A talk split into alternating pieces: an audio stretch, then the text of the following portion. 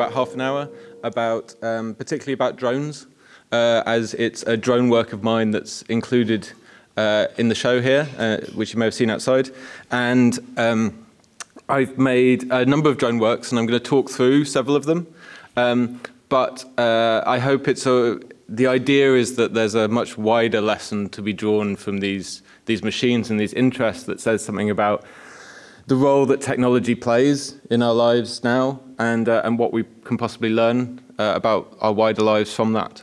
Um, so I'm going to start with this image, um, which is an image of a, uh, a Reaper drone, which is one of the um, most widely in service drones at the moment with, um, with British and with American forces and soon to be with other ones.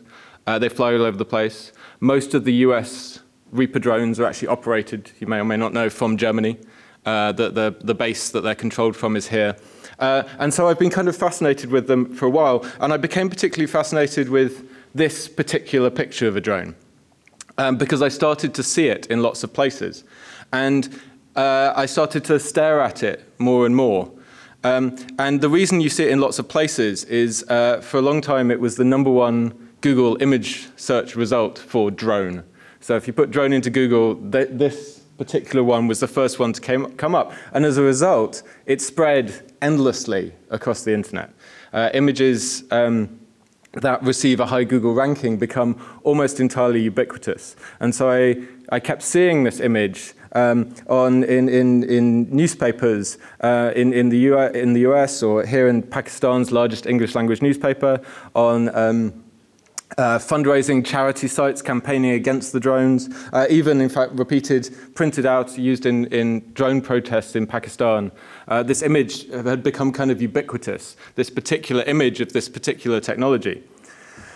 And the thing about this image is it's not real. Um, it, it, took me a while of staring at it before I kind of noticed, but the, this is, um, and you can find all kinds of problems with it when you stare at it long enough. Uh, but this image is a complete construction.